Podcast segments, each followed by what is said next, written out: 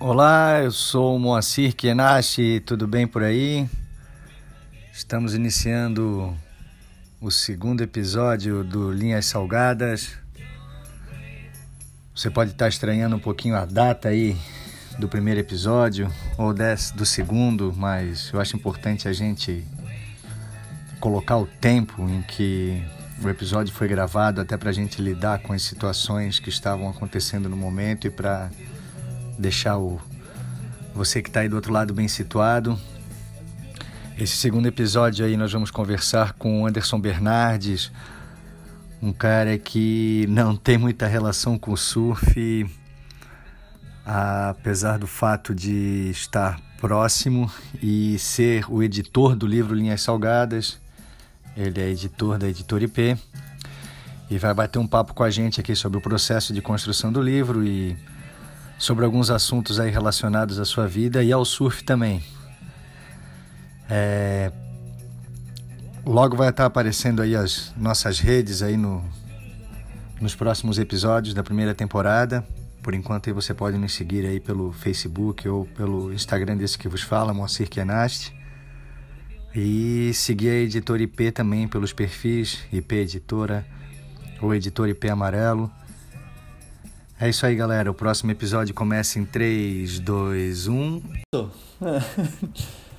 ok, Linhas Salgadas, mais um episódio da primeira temporada. Ah, situando vocês, o Linhas Salgadas podcast veio através do livro Linhas Salgadas, que você pode adquirir no site da Editora IP. Dá uma olhadinha nos meus perfis aí nas redes sociais, aí no Instagram, no Twitter, tem o link ou só procurar editor IP amarelo no Google que você encontra.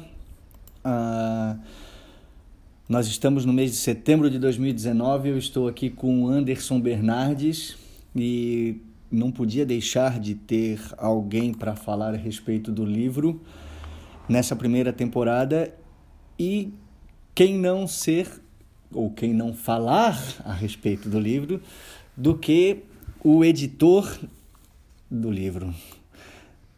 O responsável da editora IP Amarelo pela edição do livro Linhas Salgadas é o meu amigo Anderson Bernardes. Bom dia, boa tarde, boa noite. Ah, bom dia, boa tarde, boa noite. A internet é bom por causa disso, né? Uhum. O cara faz um negócio porque vale pro dia inteiro. É, é muito bom. Quem é você lendo jornal na, na fila, fila, do, do pão? pão. Eu, ah, poxa, uma pergunta, quem é você é uma, é uma das piores perguntas para se responder, né? Porque ela pode, meu, ir, ir longe, né? É, ah, eu sou um, um, um pobre, é, um pobre morador do bairro Cordeiros, da, da periferia de Itajaí, Santa Catarina, né? Agora que eu passei a chamar esse lugar de periferia, da periferia, da periferia do mundo literário. É, que que é um, um operário, né? um, um exemplar da classe trabalhadora que, que em um determinado momento conseguiu aí avançar as barreiras entre as classes para não para ir para outra classe porque não, não dá né tem que ter capital para ir para outra classe mas enfim mas para pelo menos chegar até a universidade e criar uma editora e, e achar que consegue com esse trabalho fazer alguma alguma diferença para os trabalhadores, na verdade, né? Para a classe trabalhadora, né? A ideia é, é, de alguma maneira, ajudar o pessoal a gritar. É importante, é uma, é uma boa maneira de marcar o seu, as suas ideias, o seu caminho no mundo e, e quem sabe ajudar a gritar aí e, e a expressar. Como os livros entraram na tua vida? Então, os livros entraram tarde na minha vida, cara, porque na minha casa não tinha livro. Essa é uma coisa muito doida, né? Não tinha, não tinha livro. Na minha casa tinha, assim. Eu acho que tinha uma Bíblia, né? Tinha uma Bíblia. E aí, tinha, era a época do, do, dos caras que vendiam enciclopédia, né? Tinha doidos que vendiam enciclopédia e, e atlas e coisa pra escola, né? Era a época disso, né? E aí um cara desses bateu lá na porta da minha casa uma vez e de tanto a minha mãe insistir, de tanto ele insistir, a minha mãe acabou comprando uma enciclopédia. Tinha uns 10 volumes, assim, uma enciclopédia marrom, não era barras, essas coisas, era uma enciclopédia genérica, assim. E aí, para convencer a minha mãe a comprar a enciclopédia, vinha de brinde um dicionário em quatro volumes, um dicionário vermelho em quatro volumes, que, que virou meu primeiro dicionário, assim, que eu ficava consultando. E uma coleção, e uma coleção de livros infantis, porque daí para né, convencer, ah, tem as crianças, vai ganhar, acho que era seis livros infantis. Então, assim, esses são os primeiros livros que eu me lembro, assim, né? Tinha esses seis livros infantis, tinha até uma história de um burrinho, que agora não consigo me lembrar direito, mas lembro assim do desenho. Essa enciclopédia, esse, esse dicionário e a Bíblia. E, e daí, depois, assim, né, continuando essa trajetória, é, lá, aí teve a história da formiguinha Neve, né, que é um clássico do teatro que, que eu interpretei no primeiro ano do, da, do colégio, quando eu era criança. E mais pra frente, então, eu, eu, li meu primeiro clássico, vamos dizer assim, que foi A Volta ao Mundo em 80 Dias. Foi o primeiro livro que eu me lembro que eu não queria parar de ler, assim. E foi o primeiro livro também, eu até escrevi sobre isso uma vez, assim. Foi o primeiro livro que eu tive pena de acabar. Porque eu tenho pena de acabar. Quando chega no final, assim, falta umas, sei lá, 50 páginas, eu começo a olhar assim, vai acabar, que droga. eu começo a ficar com pena de acabar. E Volta ao Mundo de foi o primeiro livro que eu fiquei com pena de acabar. Só que, assim, nada disso me tornou um leitor. É isso que é doido também. Nada disso me tornou um leitor. É, eu só fui me tornar leitor na faculdade mesmo. Então, e eu entrei na faculdade tarde. Então, imagina, eu entrei na faculdade com 21 anos, 20 anos. Né? Tarde. Vindo de escola pública. Vindo de escola pública. Tive uma, uma pausa de 95 até 98. Quando em 95 eu terminei o, o, ensino médio, né? Que era segundo grau na época. Até 98 eu, eu não estudei, vamos dizer assim. Então fiquei três anos parado, aí eu entrei na faculdade tarde, né? Já tava, era todo mundo mais novinho que eu. E aí sim, aí quando eu entrei na faculdade, eu eu fiz duas coisas que eu nunca tinha feito na vida, né, cara? Que é a primeira coisa que eu entrei na faculdade de jornalismo, eu nunca tinha comprado um jornal. Porque era uma coisa que também não tinha na minha família, jornal, assim, impresso e tal. E aí eu passei na banca perto da faculdade ali e comprei um jornal, uma Folha de São Paulo. Foi a primeira vez que eu vi um desenho do Angeli também. Muito legal, já fiquei, já, já fiquei fã do Angeli naquele primeiro contato, assim. E, e daí eu pensei assim, não, agora eu, agora eu sou um universitário acadêmico do raio, né? É, eu tenho que ir na biblioteca e pegar livros e estudar. Eu tenho, final, finalmente, eu cheguei aqui onde eu queria, agora eu, vamos lá, né? E eu entrei e aí eu peguei e falei pro. e pensei, né? É, ah, lembrei da, da, minha trajetória, eu escrevia uns textos já no, no colégio, aí uma vez o professor falou assim: Ah, isso aqui é uma crônica. Tu és um excelente cronista. Eu falei, poxa, será que eu sou isso mesmo? Aí peguei, fui lá e peguei um livro de crônicas, então, pra, pra ler. E aí peguei 200 crônicas escolhidas do Rubem Braga, já fui direto no top, né? E ali eu comecei a ler. Aí eu virei leitor por causa desse livro, 200 crônicas escolhidas. Aí do Rubem Braga a coisa desandou para eu virar um leitor de verdade, porque daí eu comecei a ler Veríssimo, comecei a ler Fernando Sabino, comecei a ler Drummond. Todos os cronistas, todos os escritores que tinham crônica, eu, eu, eu comecei a ler. E aí eu acho que é mais ou menos assim, é de um tu pula para o outro e daqui a pouco tu já não estava lendo crônica, daqui a pouco tu tu tá lendo um romance do Fernando Sabino, tu tá lendo um romance do, do, do Veríssimo, tu tá lendo a poesia do Drummond e vai se alastrando e daqui a pouco tu perdeu o controle e virou um leitor. Acho que, tenho certeza, foi assim que, que, que, funcionou comigo. Então, assim os livros, como leitor, os livros apareceram na minha vida assim, como editor daí é outra história. Isso que eu ia perguntar agora, da fase de leitor para editor. Pois é, eu entrei na faculdade de jornalismo também eu não queria, né? Eu queria ser publicitário, na verdade.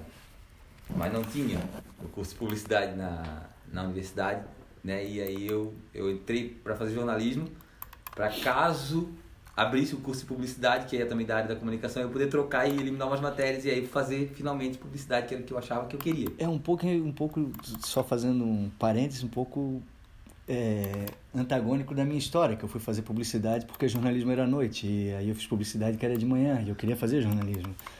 Ah, Só que se eu fizer jornalismo à noite eu não ia conseguir surfar, então eu fui fazer publicidade. Isso que é honestidade. É. é então é, aí é, aí depois que, sai, que ainda saiu publicidade, não era noite ainda, né? Ia pra mim, tipo, uma universidade que não fosse à noite não dava, porque eu Exato. trabalhava durante o dia. E aí mas o que aconteceu foi assim, não deu duas semanas de aula, eu já sabia que eu não queria publicidade mais. Né, eu já sabia que era jornalismo. Fascina. Que é, que na hora assim já, já pegou, assim. Eu, e aí eu, eu achava que eu ia ser repórter do Folha de São Paulo. Né? Assim, assim, eu, achava, eu queria ser repórter. Antes de mais nada, eu queria ser repórter. Então, assim, em nenhum momento da faculdade eu pensei em, em fazer rádio, em fazer TV, em, nunca. Sempre pensei, não, eu, quando tudo isso passar, eu vou ser repórter. Né? De jornalismo impresso, ou revista, ou jornal, eu vou ser repórter. E aí a faculdade se desenvolveu e aí lá pelas tantas aconteceu que a gente essa vontade de, de ser repórter se transformou num, num zine de reportagem, ver que, que é uma coisa que até onde eu sei não vi mais nenhum acontecer.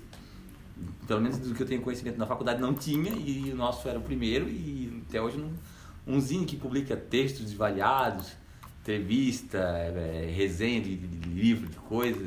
Tem, já vi de tudo. Agora, de reportagem não só vi o Grama, que era o, que era o nosso que a gente criou quando estava no meio da faculdade e tal. E aí era assim, cada, cada integrante produzia uma reportagem e a gente juntava tudo isso, diagramava, xerocava como um zine mesmo e distribuía na faculdade. E ali começou o embrião do que seria a editora IP Amarelo, né? Porque aí o Grama teve, o Grama Zine, vamos dizer assim, teve lá umas, sei lá, 10 edições, não sei quantas, bastante até, era mensal, né? Foi durante um bom tempo sendo feito, a gente incluiu nele entrevista, então tinha as reportagens de, de cada integrante e mais uma entrevista especial de duas páginas, tal, com quatro páginas, com, com alguma celebridade da, da universidade. E aí chegou num ponto que a gente queria mais, assim, né? Fazer, ah, vamos fazer o grama virar uma coisa maior que isso ainda. Quem fica em cima do muro é, é caco de vida. Caco de era vida. o slogan do grama. Né? Porque era um, era um, um jornalismo assumidamente tendencioso, né? Era um jornalismo posicionado, assim, né? contra a imparcialidade, enfim, né? E aí a gente resolveu fazer o, o, grama impresso e tal, e daqui a pouco o grama ia virar uma revista. E se tornar a grama. E, e aí para ter uma revista precisava ter um CNPJ e tal, e aí foi que surgiu a necessidade, vamos dizer assim, né, de ter uma editora. E aí surgiu a IP Amarelo, né, 2005. E aí a IP Amarelo começou fazendo isso, editando grama. E a, a, nossa ideia era essa, que a editoria ia editar o grama e a, ela só servia para isso, ela só servia para editar o grama e deu. Né? Depois começou a pintar umas coisas assim, tipo, ah, se precisasse fazer algum trabalho, alguma coisa, fazer uma prestação de serviço, era bom porque tinha nota, então dava para emitir nota e fazer uma prestação de serviço da galera que era da editora, tinha, eram quatro que fundaram a editora. Mas no geral era assim, nós vamos fazer o grama, o grama vai nos sustentar aí, né? Quem sabe um dia e, e, e é isso. Mas hum, a grama continuou por um bom tempo também.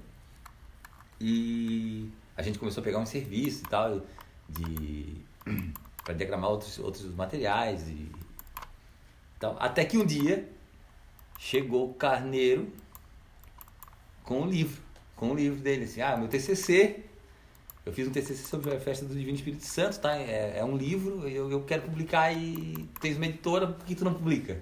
A tua editora não pode publicar?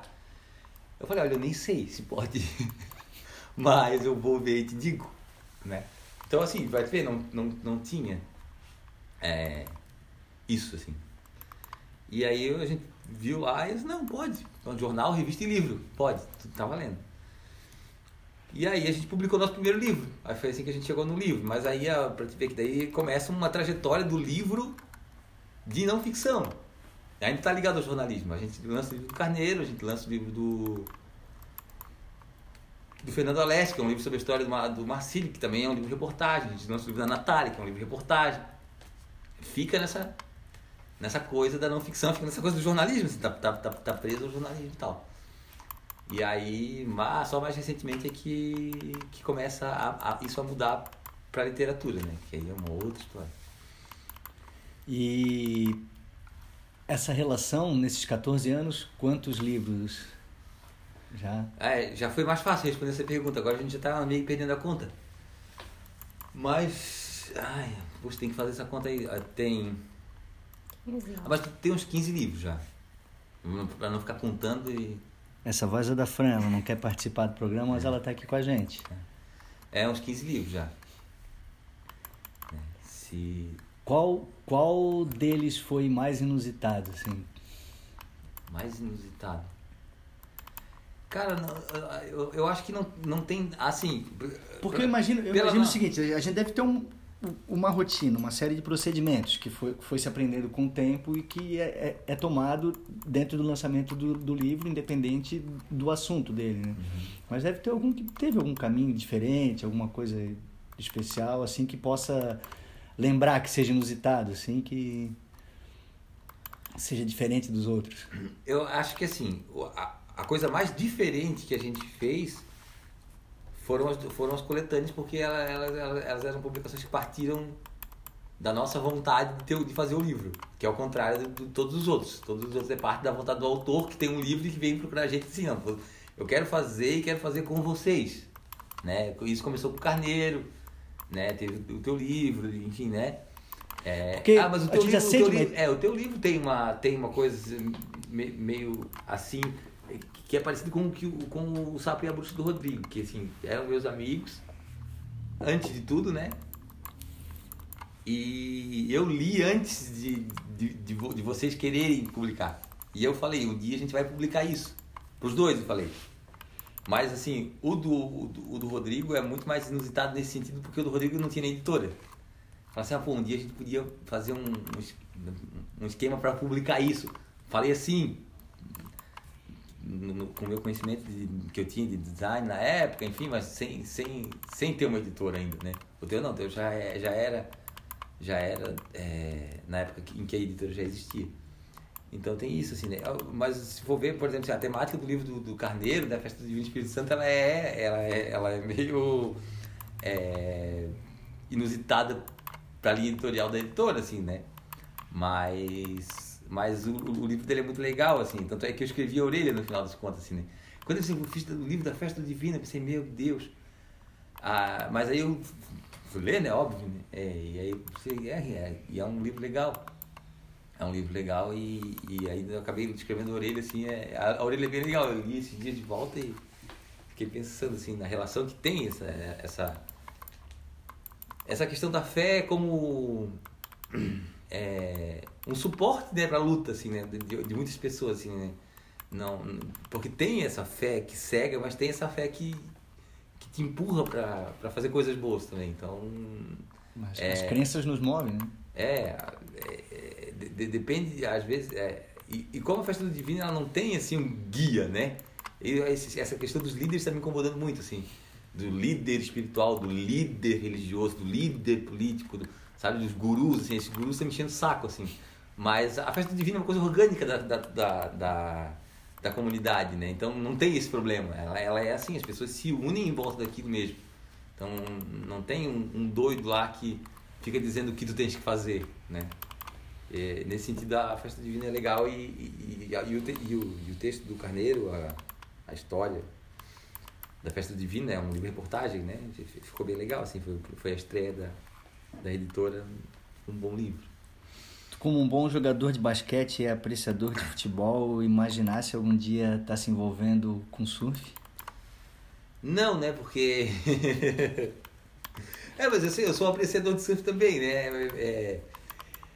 Tem aquela brincadeira, né, cara? Qualquer jogo que passar na TV a gente tá vendo. Tem aquele curling, né? Que é a bocha do gelo, né? É. Então, assim, tava passando o campeonato de curling e a gente tá lá assistindo, porque tem uma coisa com o esporte, né? Sempre, sempre tive, assim, né? Desde criança, começou, pelo, obviamente, pelo futebol e tal, pelo Botafogo, né? E pelo Marcílio. Mas os esportes me, me, sempre me encantaram todos, né? Eu assisto tudo, assisto só não, só não curto muito MMA e ainda assim assisto, eu não consigo me controlar. Sabe? Às vezes eu me pego falando assim, eu me odeio, porque isso é repugnante e eu tô aqui, né? Mas, mas no geral, gosto muito, assim. É, demorei para entender o beisebol, mas agora também já virei fã. Então, então todos os esportes me, me interessam bastante. é lógico que aqueles que tu tem uma ideia de que tu vai conseguir praticar de alguma maneira, te aproximam mais deles, né? E eu tenho certeza absoluta que nunca vou surfar. Por vários motivos. Um, porque eu não sei nadar. É... e aí todos os problemas de saúde e tal. Mas, mas sempre gostei de... Sempre, não, vamos dizer assim, de um, de um, de um bom tempo pra cá, antes do livro, eu já, já sabia quem eram os caras ali e tal, já entendia mais ou menos aquela coisa maluca de esporte com nota é um negócio muito, muito louco, né? Bem subjetivo. Né? É, tipo, a gente tá acostumado quando tem Olimpíada, né? A ginástica, salto ornamental é com nota também, né? E tu fica, não entendi porque esse cara não tirou a nota boa, o salto foi tão bonito e tal. E, mas, mas com o tempo assistindo, tu começa a entender, né? E principalmente tem bons comentaristas que te explicam por que aquela porcaria daquela nota não foi boa, né? E, então, assim, é, não, não imaginava que ia lançar os livros sobre surf, claro, né?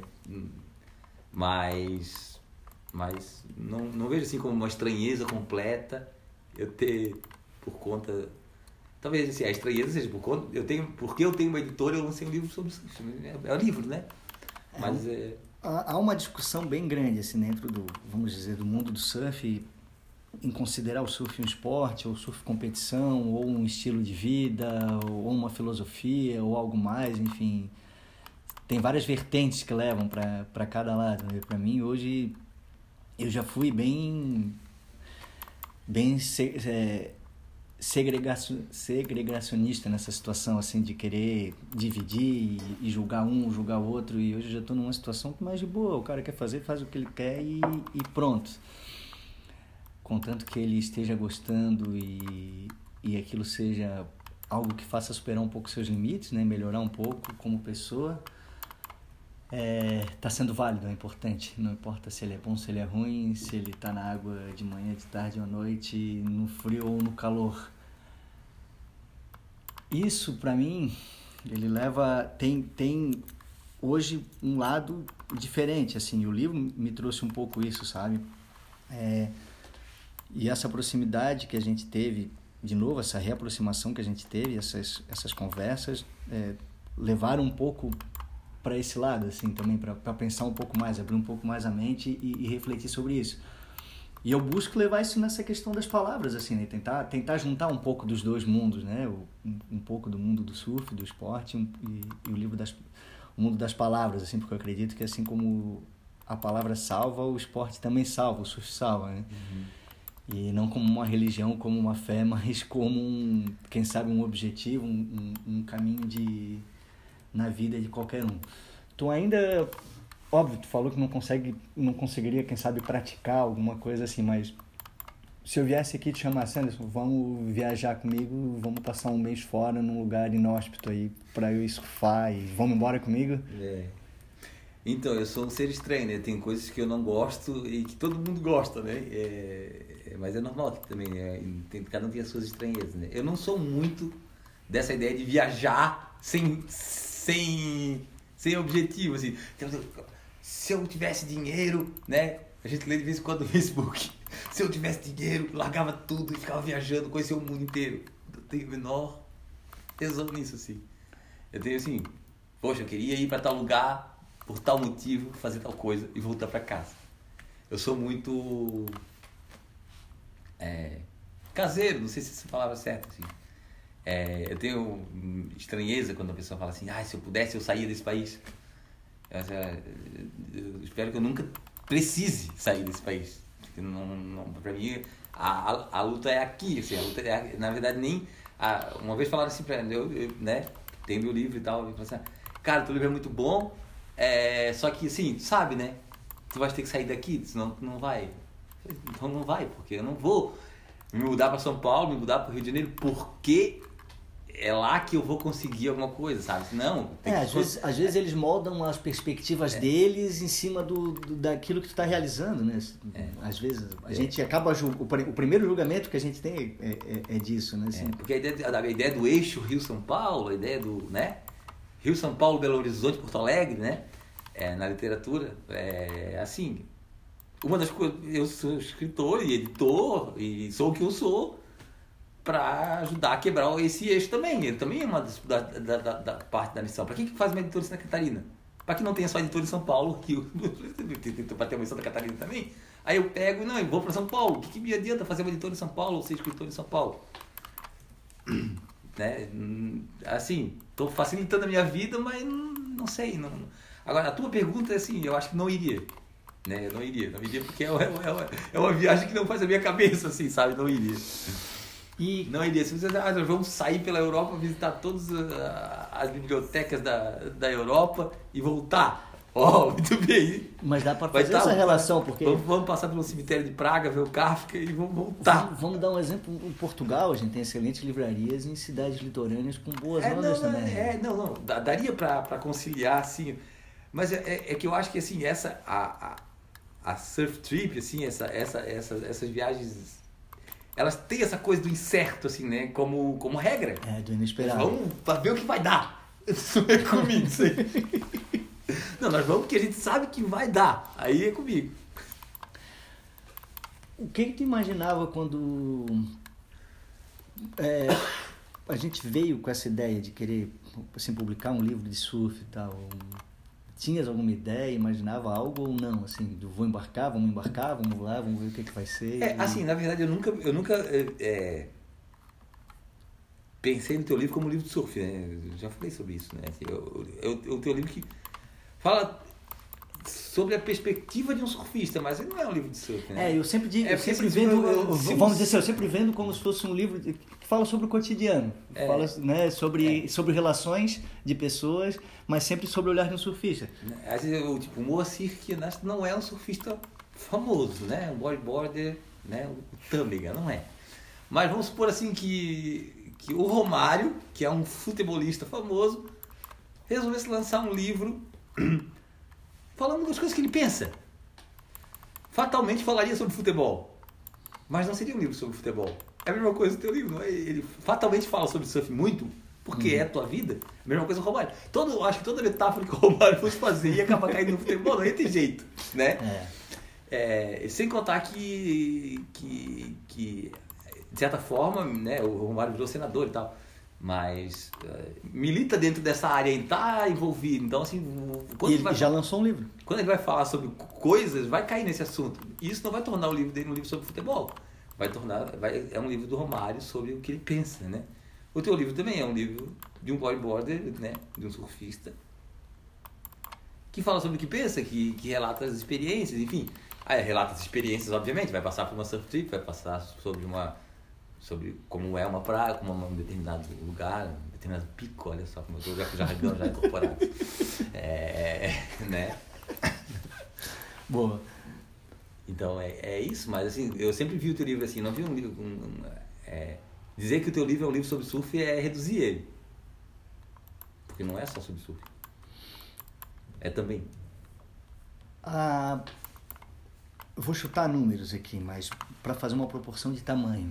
Hoje nós temos meio por cento das editoras no Brasil que tomam 80%, 85% do mercado. E as outras 99,5% ocupam os outros 15%. Né? dentro desse. É uma coisa bem parecida com o que é o Brasil. Né? É, exato, exato. é essa desproporcionalidade. Essa, é a concentração de renda. É, essa desigualdade é grande e existe isso dentro do mundo literário também, e, enfim, existe dentro de qualquer situação dentro do mundo, vamos dizer, no Brasil, né? esse abismo ah, social. É, mas existe uma questão da satisfação também. Né? E dentro disso, ah, a gente pode dizer que a, que a IP Amarelo uh, se contenta com o espaço que ela tem tomado e da, do jeito que tem, que tem feito? Uh, não, a IP Amarelo não se contenta. É, não, a IP Amarelo não se contenta porque ela não conseguiu chegar onde ela quer. E aonde ela quer, obviamente, não é se tornar uma, das, uma dessas grandes porque, não, porque, porque a gente tem o mínimo de inteligência para perceber que para isso precisa de muito capital. Já seria o, o suficiente. Mas não é a, nosso, a nossa praia. O que, que o, as grandes editoras elas, elas, elas sobrevivem do quê? Elas sobrevivem de títulos que elas compram no exterior. Elas não sobrevivem, elas sobrevivem mais de literatura estrangeira que vem já consagrada do exterior, que eles compram a tradução em feiras lá em Frankfurt e outras feiras para vender aqui um sucesso garantido. O Harry Potter, enfim, tanta coisa que tem aí. Né? O Harry Potter é até um exemplo que é indigno de colocar junto com outro, porque Harry Potter é tão bom perto de outras coisas que, que, que entraram nesse mesmo modelo. Né? Harry Potter é uma benção, se for ver. Né? Até porque atinge um público que, que é carente de, de literatura, o público infantil juvenil e tal. Então, assim, as, a, a, as grandes editoras elas vivem muito mais disso. De, de descobrir o que, que fez sucesso no exterior, trazer a tradução para o Brasil e ganhar dinheiro. Não é ruim, porque a gente precisa também é, é, criar leitores, enfim, tá, as grandes editoras estão aí, elas têm um espaço dela. O, o, e, o, e o problema é. As pequenas editoras são as, são as editoras que são responsáveis muitas vezes por revelar talentos por descobrir onde é que está sendo feita a nova literatura, né? Ou por publicar a literatura que não vai ser publicada se não existir essa editora. E esse é o papel, né? Esse é o papel, esse é o papel que a que a quer ter, que não tem ainda, mas quer ter. Então assim, gente, por exemplo, descobrir um autor seria excelente, sim, porque o que, que acontece? A gente, sei lá, descobre aqui uma romancista, um, um, um contista, uma contista, enfim, que lança um livro aqui e aí de repente esse livro vende aí uns, uns exemplares ou ganha um prêmio não sei onde. E aí vem uma companhia das letras e leva a criatura embora e ela vai vender milhares de livros. Pouco bom né? Como diz o italiano pouco bom né? Esse seria assim um sonho realizado assim sabe? Assim, ó, tirar a pessoa daqui desse nada da periferia da periferia do mundo para um lugar né, onde o cara da companhia das letras jamais vai ler né jamais vai ler um livro enviado por um Zé Mané ou, ou uma Zé Maria de Santa Catarina que levou, mandou pelo correio original lá para a Companhia das Letras, não vai. Né? A Companhia das Letras funciona de outra maneira, né? na, na, na Record, enfim. Então acho que esse é o papel das independentes, às vezes. Manter viva essa a, a, a, a diversidade porque as grandes estão preocupadas em publicar só o que dá retorno e a gente não está tão preocupado com isso. E, revelar e aí com isso tentar revelar novos talentos, tentar fazer a, a, a literatura é, brasileira principalmente, porque daí os, os, autores brasileiros vão parar onde? Vão parar na, nas independentes. Fazer a literatura brasileira se oxigenar e, e criar novos nomes e, e às vezes criar novas editoras e novos projetos. Porque tem um monte de gente sendo, sendo publicado e, e, e um monte de gente boa escrevendo. Mas não chega nas pessoas, que é o desafio maior das, das independentes, né? É, o hábito da leitura ah. é, é, muito pequeno no Brasil, né? Sim, assim, os também. Números, os números demonstram um pouco isso, né? E... Ah, mas tu vê, ó, tem os booktubers, né? Tem booktuber que fala assim, ó, eu, eu li esse livro e é que é, eu me lembrei muito do negócio do cinema nacional. Porque o cara fala assim, eu li esse livro, é de autor brasileiro e é bom. Sabe? Pra te ver, a, a, a, o, o, autor brasileiro é sinônimo de meio, meio capenga, assim, né? Mas tem vezes, que provar que é bom. É, pelo comentário que, é. que tu fez, é falou da, das grandes editoras é, virem com esses enlatados estrangeiros e, e vendem e sobrevivem com isso, que são grandes vendas lá, às vezes acabam criando uma tendência de mercado que as pessoas às vezes acabam enxergando desse lado, né? Não, não é um, um, uma visão tão ampla. É. Mas... E acontece hoje distorções assim, tem brasileiros escrevendo romance, tentando imitar o modelo americano e com personagens chamados Jack e Rose, sabe? Então, tudo isso a, a, acontecendo, assim, a, é, mitologia nórdica, né, cara? Assim, aí, é, não, assim, eu acho que cada um escreve o que quer e cada editor publica o que, o que quer também e cada leitor lê o que quer, né? Tudo um livre para fazer o que quiser.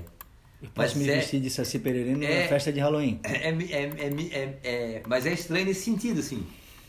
Nós vivemos num continente que tem uma mitologia gigantesca, né? Então, assim, referência mitológica para para produzir literatura não faltaria aqui, né? É só dar uma pesquisada boa que tu vai achar cada coisa louca que mas a gente está tá importando até isso.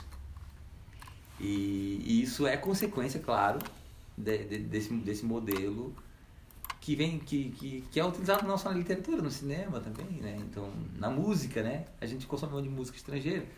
E tem, tem música estrangeira boa, não tem problema, né? Mas assim, o, que, o problema é que é, é que a gente precisa a gente precisaria equilibrar, né? Porque assim, eu, eu, eu acho tosco assim também né? Tipo, a gente mora aqui na, na, na província, né? No, Ah, lê, tem que ler autor local.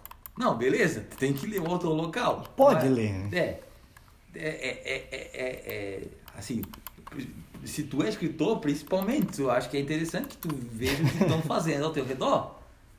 Mas tu não vai se fechar para o mundo, tu tem Sim. que ler quem está fazendo boa literatura no Brasil, quem está fazendo literatura no exterior. O que não pode é tu, é tu fixar o teu, o teu foco num lugar que, que nem é aqui, então. Né? É, é, tão, é tão prejudicial tu focar só no teu. No, no, ficar aqui, ah, só leio o autor de Itajaí. Vai ficar uma, né? uma visão limitadíssima, né? Porque quantos autores tem que Itajaí?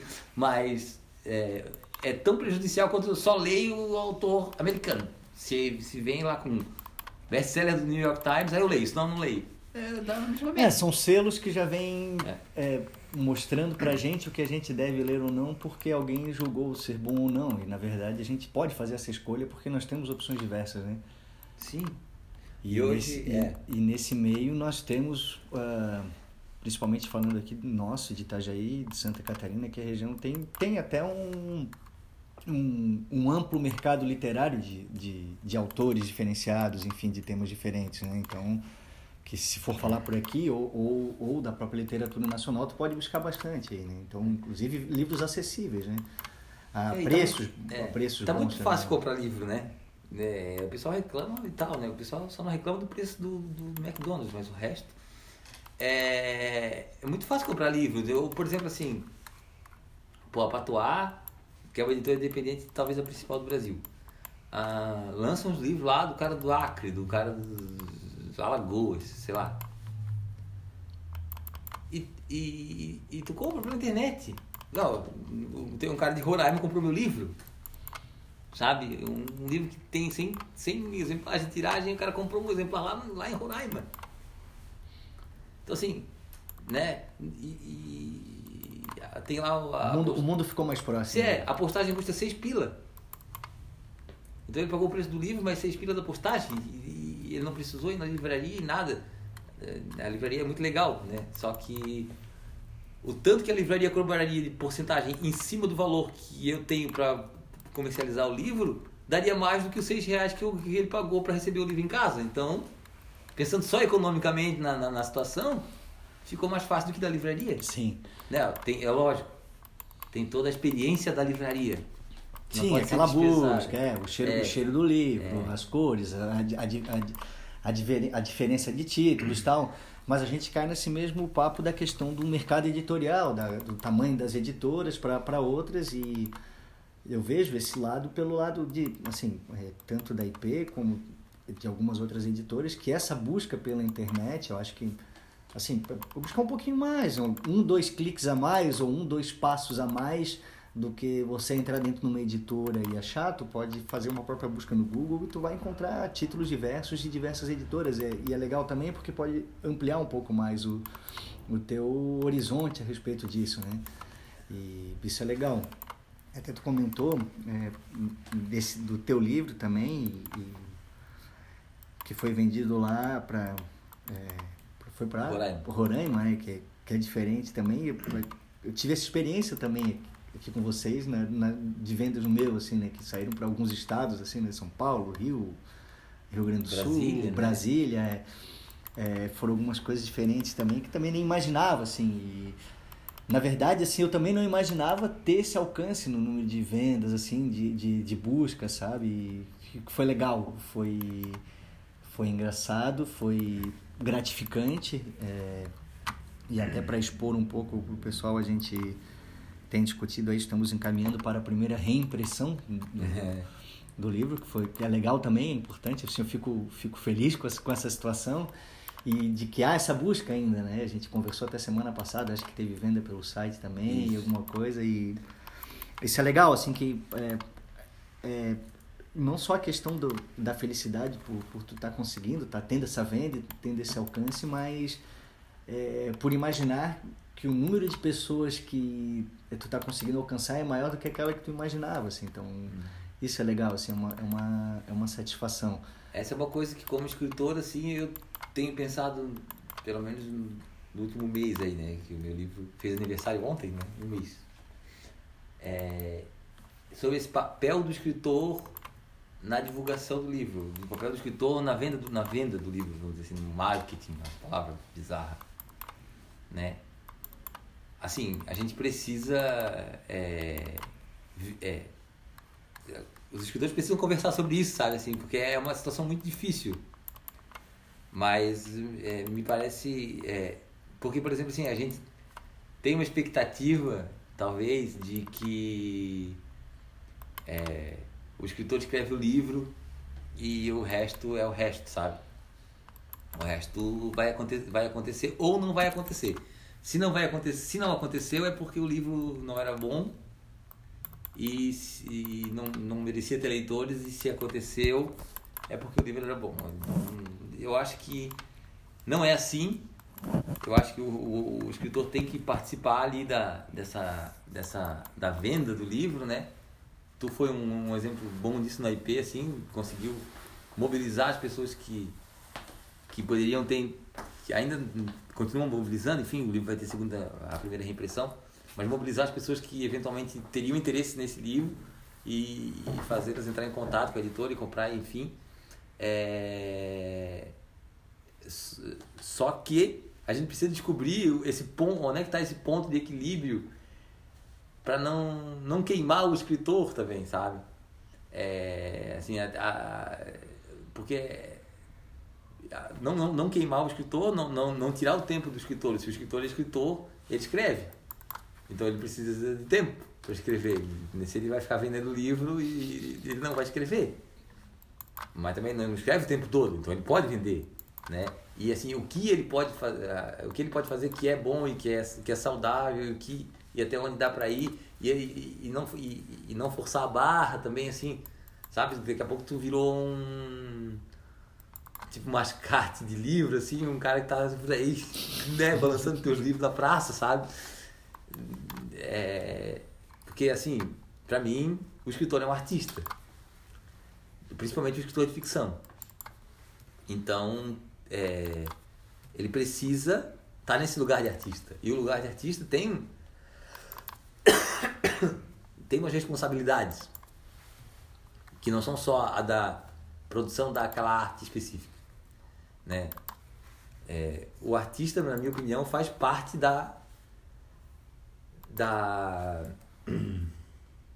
da obra, do contexto é, não, todo, né? De, de, um grupo de pessoas que é a que são os intelectuais do, daquela daquela sociedade junto com, com, com os pesquisadores, junto com os professores, principalmente, junto com os jornalistas, né, os formadores de opinião, esse grupo é o, é o, é o, é o, é o grupo que tem a, a responsabilidade, uma responsabilidade intelectual maior sobre a, sobre a comunidade.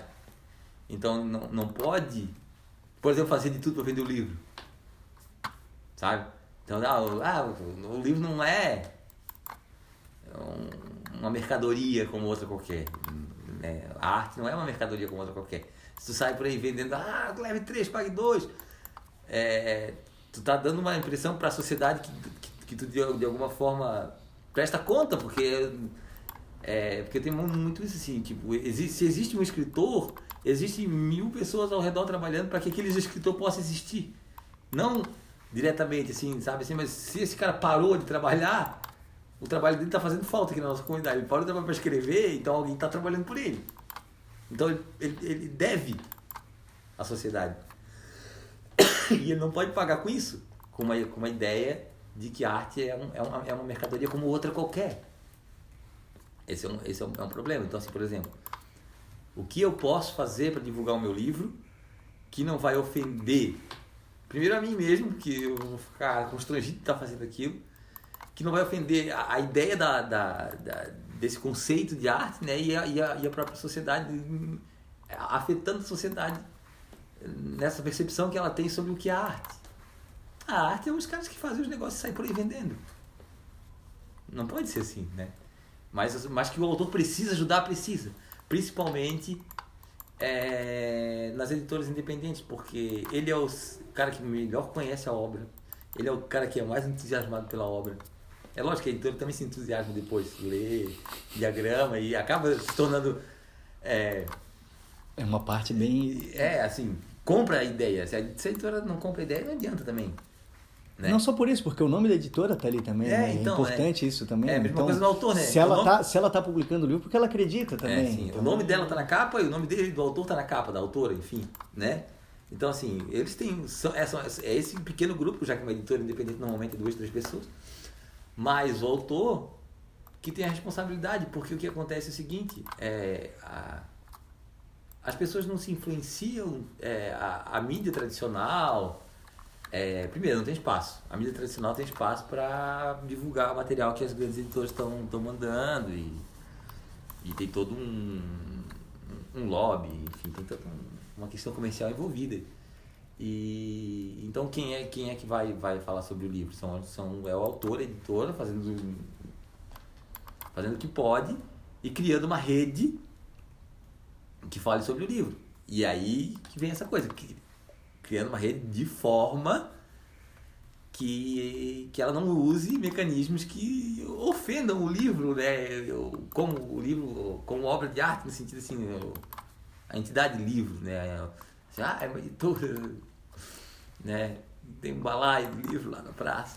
É, foi- teve, teve muito debate sobre isso, assim, conversando com muitas pessoas. E vários me questionaram, pô, porque daí tu pode inserir várias fotos, pode fazer muita coisa, pode fazer umas artes legais tal. E a conversa que nós tivemos desde o começo, eu, sempre também tive esse pensamento, assim, não, cara, o que eu quero é que seja a mensagem seja divulgada, né, o que seja levado ali. Então, é, não quero imagens, não quero nenhuma folha diferente, nada assim. Então, quero o mais simples possível para tentar passar dessa maneira. E foi dessa maneira que eu tentei levar isso. E, e o que foi legal, que eu me senti bem, bem recebido dentro da IP Amarela, foi é, acreditar em tudo isso, assim, das ideias, sabe? Não só do, não só do livro, é, da, das palavras do livro em si, mas é, de, de todas as maneiras que a gente é, foi aplicando é, o processo, né? Tanto não só o processo de criação, mas depois o de revisão, de impressão, a, a finalização do, É, o próprio marketing, do, né? do Porque- produto e depois a divulgação É. e, e- e a venda também foi bem legal, Porque né? também não- não- a gente não pode cair na demonização do marketing, né? Que é uma outra coisa que também acontece. Às vezes tem uns autores que, não, marketing é coisa do demônio. É, porque não adianta também tu, É. tu escrever e deixar na gaveta. Não, É. a, a mensagem não chega também, né? Então tu precisa levar essa mensagem. Não, tu tem, e tens difundir, né? ferramentas, ferramentas de marketing que tu usa de acordo com a tua, com a tua, com a tua crença, a tua crença, eu não gosto dessa palavra, mas enfim, tua crença ideológica. É, assim, por exemplo, a gente vai lá fazer um book 3 na Brava. Tá completamente dentro do que a gente pensa. A gente queria mostrar aquele esporte, mostrar aquele lugar, dizer que aquele dizer, se pô, se a gente foi lá filmar aquele lugar, é porque a gente acha que, ele, que aquele lugar deve ficar assim, que ele é bonito, que a gente considera ele importante. Então assim, qual o problema então de fazer um book trailer gravado na Brava? É, uma, é marketing, é É marketing. seis horas da manhã. Aju ah, é. É, fazer o quê, né? Mas é. Então. Mesmo com todo esse sofrimento, dia 6 horas da manhã, é, é, o que aumenta, né? Se o cara rodou 5 horas da manhã para fazer um book trailer na Brava, é porque ele acha que a Brava é importante. Né? Importante para aquele lugar, para aquela editora, para aquele autor, para aquela sociedade. Então, assim, ah, fez marketing, divulgou, divulgou o livro e, e ninguém morreu, né? Ninguém morreu. Ao contrário, assim, teve gente que não é daqui, que segue a gente no Facebook e falou, poxa, que lugar bonito. Assim, É, é a minha cidade, né? É, ah, se eu não tivesse feito um livro sobre surf, entre aspas, não teria feito um book trailer na Brava e as pessoas não teriam conhecido esse lugar bonito que é o lugar onde a gente mora. E que a gente não quer sair. Por que a gente não quer sair? A gente já sai, mas quer voltar. Né? Assim, a ideia é essa, a ideia é, é criar. Poxa, Rio é massa, São Paulo é massa, assim, tem uma vida cultural, tem as, editoras, as grandes editoras, tem tudo. Mas a gente quer que isso venha pra cá. Também. Também. E tem espaço. Sim. Se não tem aqui, pode ter. Entendeu? É, e nós vemos alguns exemplos bem, é, bem característicos e bem fortes. Assim, por, por exemplo, vamos dizer, na música das Aranha, o espaço que eles tomaram, que eles chegaram, foi assim também. Nunca quiseram sair daqui, né? Sempre ficaram aqui em Florianópolis, ficaram aqui em Santa Catarina e foram ampliando cada vez mais o alcance, né? É, e é tentador sair, né? Mas Mas não, não. Mas se tu for pensar na, na tua origem, assim, na, por que, que tu fez aquilo? Por que, que tu escreveu um livro? Por que, que tu criou uma editora? Se tu parar na hora de decidir pensar, não faz sentido eu sair daqui então. Se eu fiz isso justamente porque aqui precisava, agora eu, eu a primeira chance que tem eu saio, é, é, é estranho. Mas é, é isso. Não, não, a, a, e tem uma coisa, a gente acredita que se as pessoas leem mais literatura aqui, a gente vai mudar a sociedade. E não, a gente não vai mudar a sociedade do jeito que a gente quer. Porque a gente não é. A gente não é Senhor é, do tempo e não da razão. Não, é, a gente não é doutrinador de ninguém. Então, assim, é por isso que, que de uns tempos para cá a literatura ganhou um espaço no meu coração muito maior do que o jornalismo. Porque, o jornalismo, porque a literatura é o espaço onde as pessoas divergem com prazer. Sim, tu lê um livro, eu leio um livro e a gente conversa sobre o livro, tu entendeu uma coisa, eu entendi outra. E a tua visão tá certa e a minha tá certa e a do autor nem era nenhuma dessas duas. Uhum. Era outra, que também tá certa. A arte é fascinante é. por isso. Né? Então, na, na ficção, na literatura, tem isso, sabe? Assim, que no jornalismo não tem. No jornalismo tá, é, é, é para ser uma tentativa de fixar uma verdade. Isso. Mas a, uma verdade jornalística. A verdade é bem relativa, né, cara? Cada um tem a sua. Sim, ela é necessária, né? A verdade jornalística ela é necessária. É, o jornalismo que está sendo tão atacado pela nossa sociedade atualmente, é muito necessário o jornalismo profissional, né? É, em oposição ao jornalismo de WhatsApp, né? É, a, gente, a gente precisa, em determinados momentos, saber o que aconteceu, minimamente, nem, nem que para isso a gente tem que dizer, ó, a Folha de São Paulo disse que isso aconteceu dessa maneira, já é uma referência. Porque tu sabe que foi a Folha de São Paulo que disse e o que disse, sobre e... o que disse. Aí tu junta e tem uma ideia. Ah, a Carta Capital disse o que disse sobre o mesmo assunto e a Folha disse isso. E tu tem um chão, tu não fica completamente solto, né? Agora chega no momento que todo mundo diz o que bem entende, é nessa hora que qualquer coisa vira, vira verdade, que estão chamando de pós-verdade, é, é, é, é, nessa hora que o jornalismo profissional é mais importante. O jornalismo profissional é, é muito importante. Mas esse espaço, é, é, eu acho que a literatura tem essa arte em geral, né? Falo da minha. É, de criar esse espaço onde é, é natural que você tenha uma interpretação diferente da minha. Que hoje é tão difícil, né? Hoje, hoje é muito difícil, assim, tem duas interpretações só. Parece que tudo só tem duas interpretações se eu a polarização se acontece, eu, né? Se eu concordo contigo, eu concordo contigo. Se alguma coisa é diferente, então eu, eu discordo completamente de ti, eu sou do outro lado e acabou. Isso é muito muito mas se acreditar, é difícil, é difícil de viver. Se a gente se a gente viver só nesse nessa parte nesse mundo de, de verdades rasas ou de ou de polarização, a gente não consegue ampliar o pensamento a ponto de imaginar a evolução do ser humano com, com muito mais. Eu fico pensando na política, porque, por exemplo, assim, por mais que, que, que o pessoal tenha votado no Bolsonaro, algumas pessoas que votaram no Bolsonaro, é, que elas estejam percebendo, na percepção dela, estou falando eventualmente, tá? Que elas de algum momento, em algum momento percebam que o governo do Bolsonaro é ruim para elas que votaram no Bolsonaro é, elas estão cercadas por uma ideia de que se não é Bolsonaro, é o outro, que no caso é o Lula, que para elas é péssimo também. E elas têm direito de achar o Lula péssimo. Certo? Então, assim, veja que esse pensamento não é, força a pessoa a ficar no, ficar no Bolsonaro. Ou descambar por nada, sabe assim? Política não serve para nada e acabou. Ou é o Bolsonaro, porque eu não posso voltar pro Lula, ou é nada não, não, não, não abre espaço para dizer assim, tá bom, olha só, Bolsonaro não foi, não foi legal. Foi uma merda. Lula, não gostei. Tem direito. O que, que nós vamos construir para colocar no meio disso aí?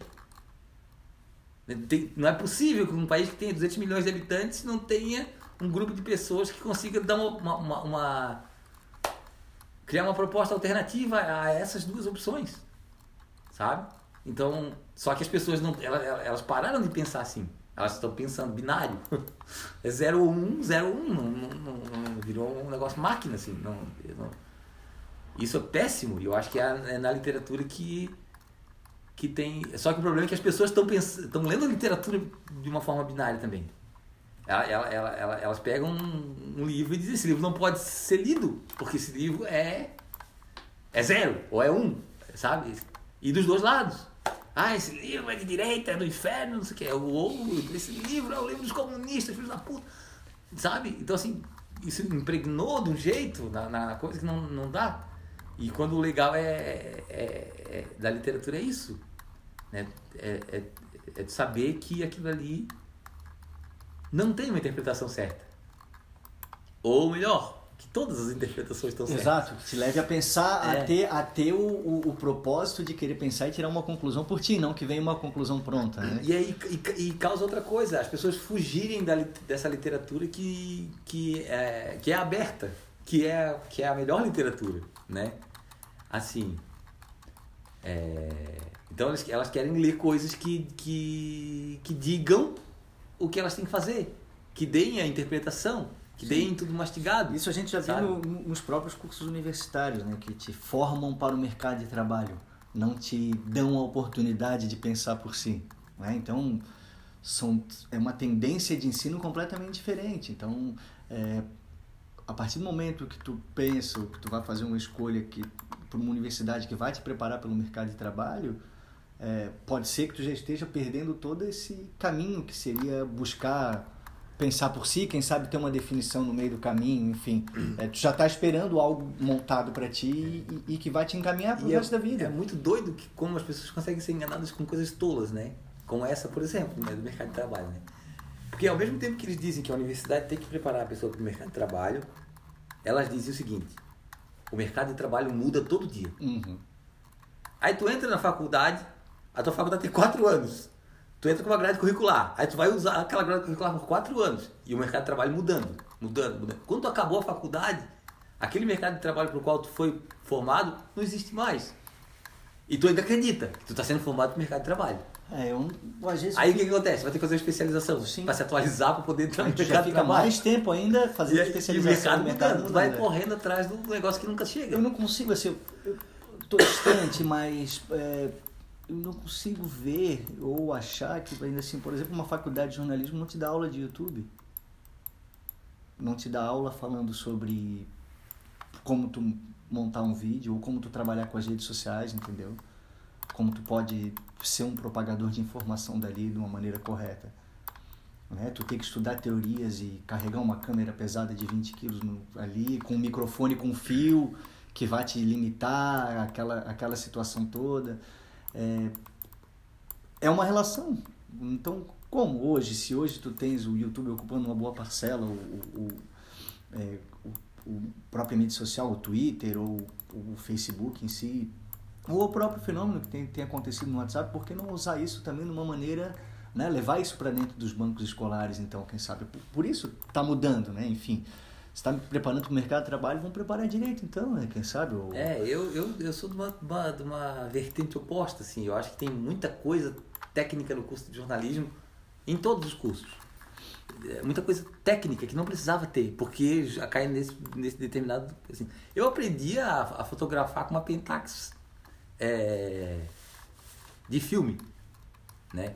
Que de, depois que eu me formei Nunca foi usado uma Pentax de filme. Eu sei revelar filme de, de, de, de câmera fotográfica que eu nunca vou ter a oportunidade de ter aqueles químicos na mão de novo para poder pra revelar. Poder fazer. É, que é massa, mas... É, é sensacional, mas a gente não, mas não nunca mais... vou fazer. Mas aprendi, passei aulas lá naquela coisa, na, lá na sala escura e tal. E, e, e, e ao mesmo tempo, quase não estudei teoria, sabe? E a teoria, não é que ela não muda, ela muda. Mas ela, como ela é autorreferente, vamos dizer assim, como ela vai, vai, vai buscar na referência, entendeu? O que tu estudou de, de Barthes, por exemplo, vai continuar sendo referência para o que está sendo estudado hoje de fotografia, enfim. Então, se, se eu tivesse estudado melhor isso na faculdade, hoje eu estaria mais apto a continuar estudando por conta própria. Mas eu não estudei nada, porque eu fiquei revelando filme, sabe? Entendeu? Eu fiquei fazendo passagem lá com, e, com aquela câmera de 200 quilos na, nas costas e, e, e, a gente, eu acho que a gente estuda pouca teoria. Eu acho que no curso de jornalismo, para espantar todos os alunos do curso de jornalismo de vez, ele devia ser todo teórico, sabe? Sabe? Devia ser todo teórico. Devia, aí, ah, eu quero me especializar em, eu quero ser, eh, ser repórter de TV, aí depois eu vou fazer um cursinho aí de oratória, né? Porque tu vai precisar falar direito, tá? mas precisar falar direito é, é secundário no jornalismo. Assim, falar para a câmera direito é secundário. O, o principal é, é, é, o que está dentro da cabeça. Vamos a uma pergunta binária e depois a gente amplia um pouco mais ela. Beatles ou Rolling Stones? Beatles, com certeza. Por quê?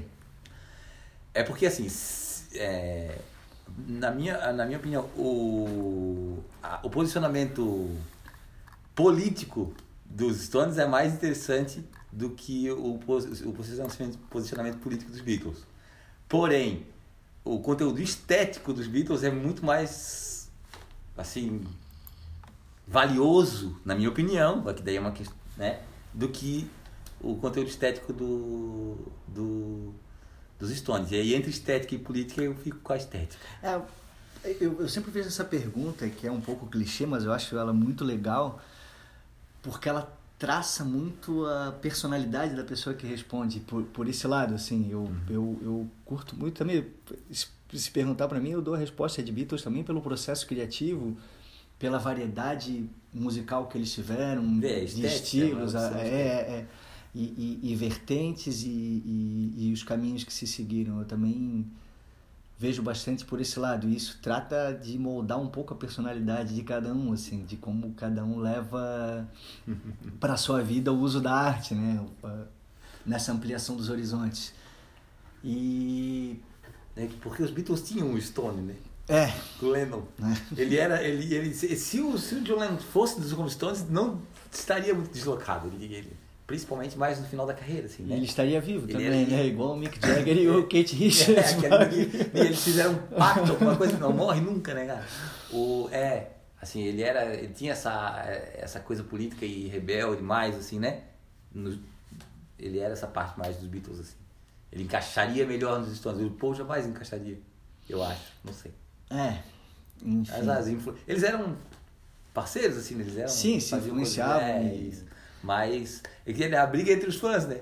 Briga, também não tem briga também. É, eu também é. não vejo briga. Ah, é. ah né? É, na, na nossa, época, nossa época de adolescente roqueiro, é, haviam brigas, né? Mas, a divergência é entre os fãs, mas entre eles não, não, não, não, não tinha essa. Tinha uma competição, eu acho, que é diferente de divergência. Tinha, ah, eu quero fazer melhor e tal. Até tem aquela história lá com o Beach Boys, né? Quando os Beach Boys lançaram o... Os Beatles lançaram... Não, é, os Beach Boys lançaram é, Pet Sounds, e aí o Paul McCartney falou assim, né, nós temos que fazer alguma coisa. aí os Beatles fizeram Rubber Soul, que é um baita disco, né? Rubber Soul é um dos que eu prefiro, assim, Rubber Soul e Abbey Roads.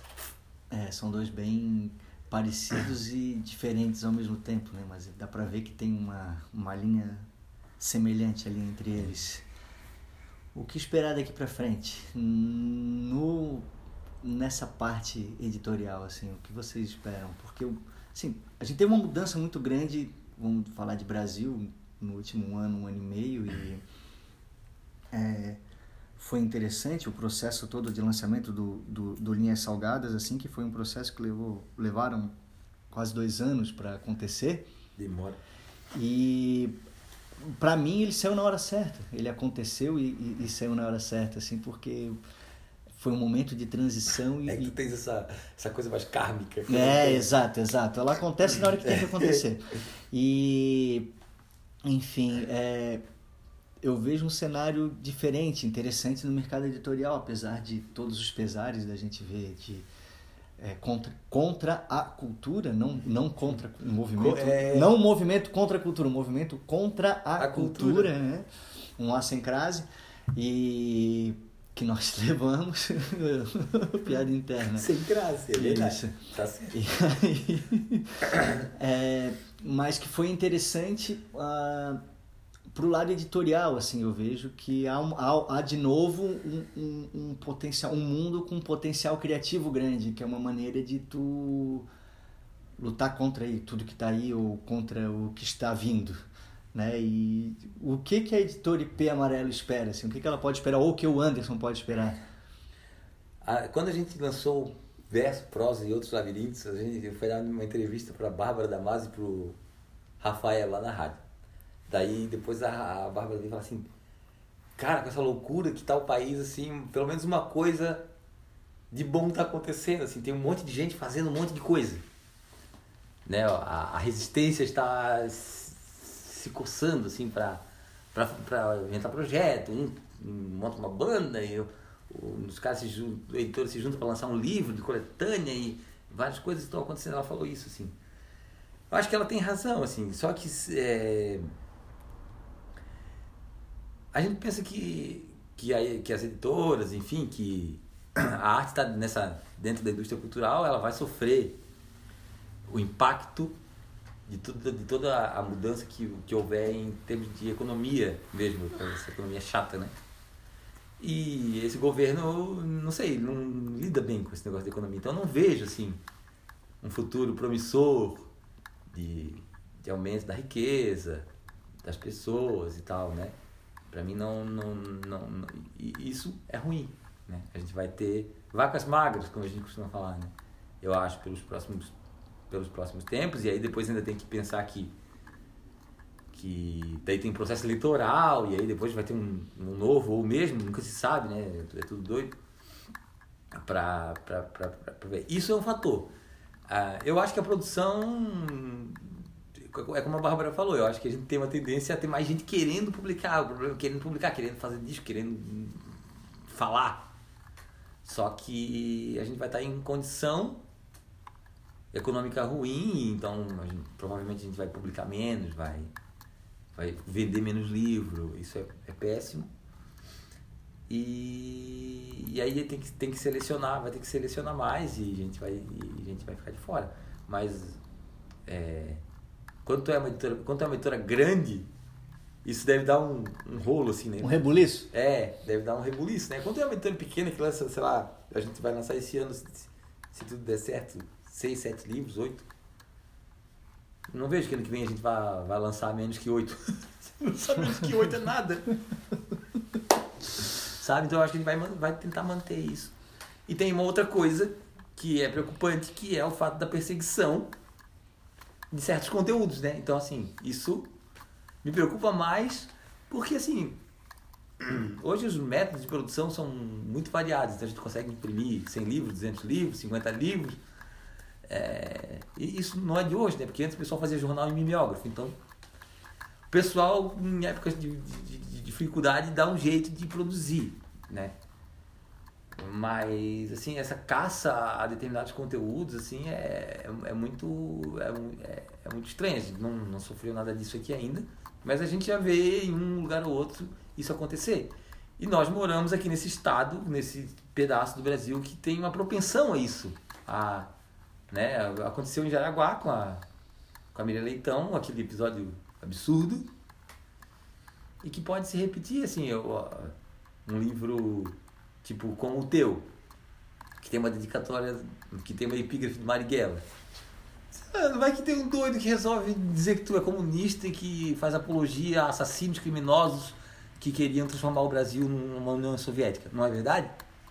E que tem que queimar o teu livro. Gente não está livre disso. Por incrível que pareça, a gente deveria estar. Mas a gente não está. É, não é doido isso? Isso me preocupa mais do que o dinheiro. Às vezes, às vezes. Às vezes não, ninguém vai ler. Não, ninguém vai ler. Só vai ler mesmo aqueles que, que já que, que vão entender. Né? Não vai, esse doido não vai pegar o livro na mão, se Deus quiser. Vamos respirar os ares da liberdade enquanto é, eles são soprados. Isso, então, e não ficar na paranoia, né? De achar que não. A pior coisa é a autocensura, né? É. Não, vou colocar aqui a epígrafe Bariguela porque vai que. Não, vamos colocar. Né? É importante. É, é tão linda a, a epígrafe, vamos colocar. Para encontrar história, a, o catálogo da IP Amarelo, onde nós vamos? É, editoripamarelo.com.br e aí tem lá, tem um linkzinho catálogo, né? Tem lá os livros que estão no catálogo. Redes sociais? IP Amarelo Itajaí no Facebook e Editora IP no Instagram. E não temos Telegram. Anderson, obrigado. Que agradeço. Estamos finalizando mais um episódio da primeira temporada do Linhas Salgadas. Eu acredito que seja o segundo, porque o podcast está nascendo assim também mais da vontade do que do planejamento. Mas nós precisamos falar, então ele está vindo. Siga-nos aí nas redes sociais, procure Linhas Salgadas. Se não encontrar, procure este autor, Moacir Kenashi. Uma hora eh, as redes sociais do Linhas Salgadas vão aparecer, no Twitter e no Instagram, nos outras não. Fora isso, obrigado e até a próxima. Valeu!